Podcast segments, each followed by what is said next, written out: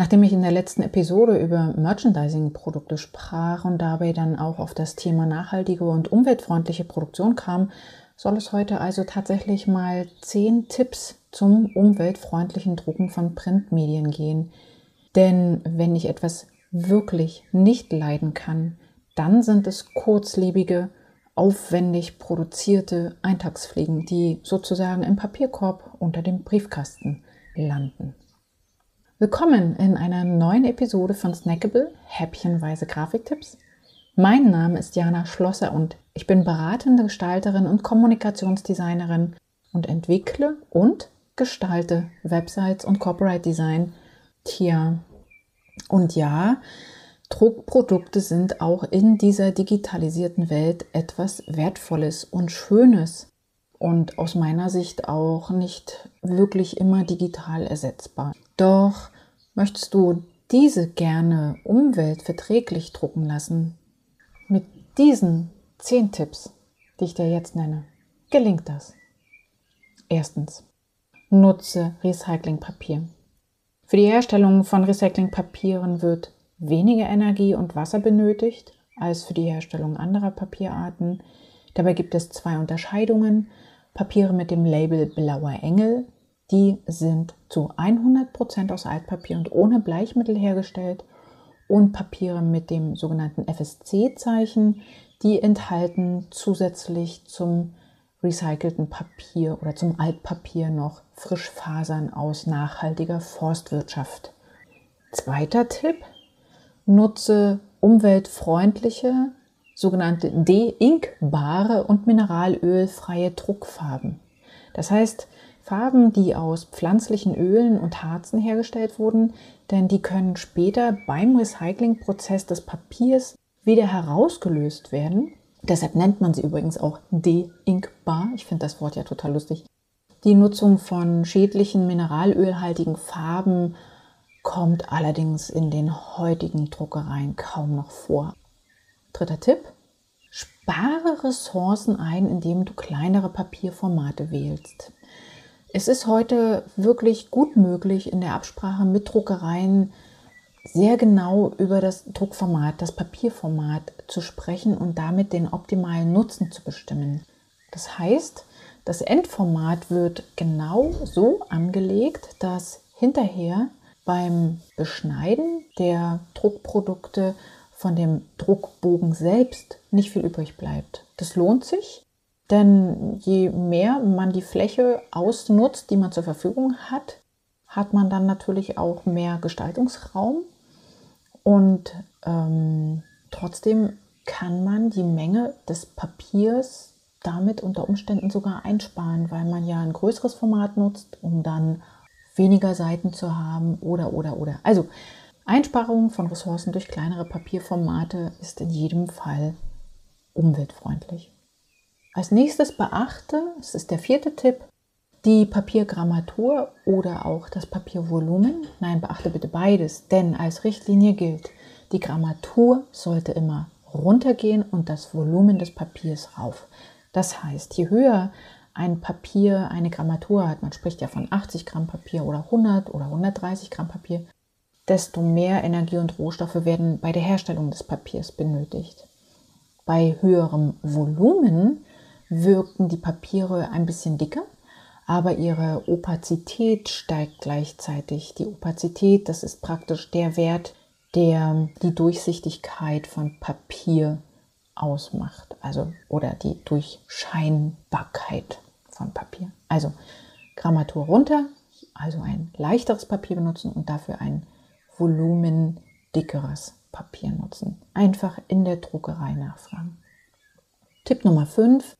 Plane die Druckauflage ganz genau.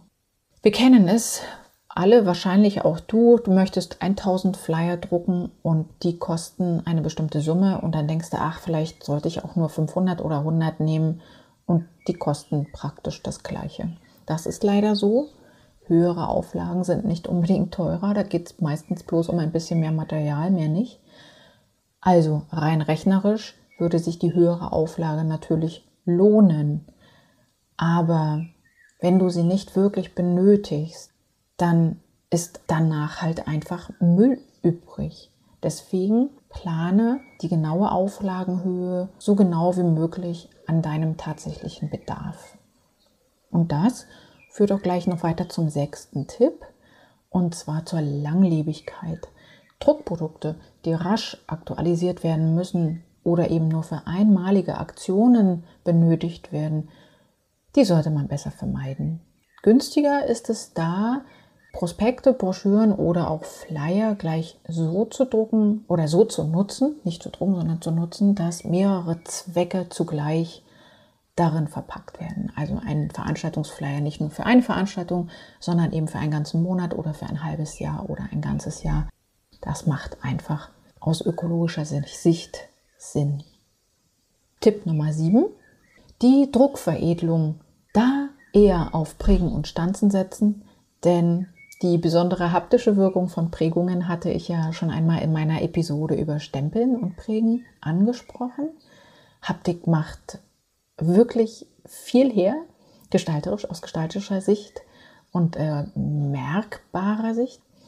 Wenn du für die Gestaltung UV-Lacke oder auch Folienkaschierungen nutzen willst, würde ich dir davon dringend abraten, denn die sind aus umweltverträglicher Sicht wirklich nicht gut. Sie lassen sich nicht rückstandsfrei wieder vom Papier entfernen. Eine mögliche Nutzung gibt es allerdings in Form von wasserlöslichem Dispersionslack oder auch von fühlbarem Relieflack.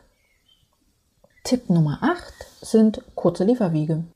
Denn einerseits geht es natürlich darum, dass man vielleicht eine Druckerei findet, die möglichst nahe oder im gleichen Ort gelegen ist aber auch die Herstellung der Papiere, der Farben, der Verpackungen und so weiter wirken sich ja auf die CO2-Emissionen aus und es lohnt sich auch darauf einen Blick zu werfen, also welche Druckerei nutze ich und welche Materialien werden darin auch verwendet oder von dieser verwendet.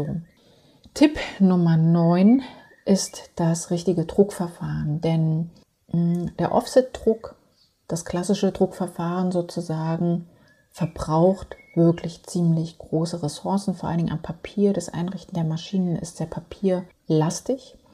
Wenn du also nur kleine Mengen drucken möchtest, dann lohnt es sich in jedem Fall, den Digitaldruck zu nutzen. Qualitativ ist der Digitaldruck heute absolut gleichwertig und kann auch sehr viele verschiedene Papiere verarbeiten, auch Umweltpapiere verarbeiten. Und ähm, das Einzige, wobei man beim worauf man beim Digitaldruck dann eben achten sollte, ist, dass diese sogenannte deinkbare Farbe benutzt wird. Und Tipp Nummer 10, nutze eine zertifizierte Umweltdruckerei. Das Umweltzeichen Blauer Engel wird nämlich nur an Druckereien vergeben, die die sehr hohen Kriterien und Leitlinien für umweltfreundliches Drucken erfüllen. Also schau nach, Druckereien mit dem blauen Engel, die sind umweltzertifiziert. Zusätzlich als Tipp von mir, jede Druckerei verfügt heute über ein sehr, sehr gutes Beratungsangebot. Also selbst wenn du nicht alle dieser zehn Tipps einhalten kannst oder willst, nutze die Möglichkeit einer Beratung vor Ort in der Druckerei, sowohl zu den Fragen des Papiers als zu den Fragen der Auflage bis hin zur Frage der Herstellung, die können super gut beraten. Konnte ich dir mit diesen Tipps helfen oder hast du Fragen? Dann schreibe mir gerne. Oder auch, wenn du mehr Informationen zu meinem Angebot finden möchtest, dann geh doch mal auf meine Website www.janaschlosser.de. Schau mal rein oder schreib mir. Ich freue mich auch über ein Feedback. In der nächsten Episode spreche ich dann wieder mal über ein Thema aus der Mikrotypografie. Und zwar geht es da dann um das sogenannte Kerning und den Blocksatz und wie du die Lesbarkeit von Texten verbessern kannst. Bis dahin, sei neugierig. Deine Jana.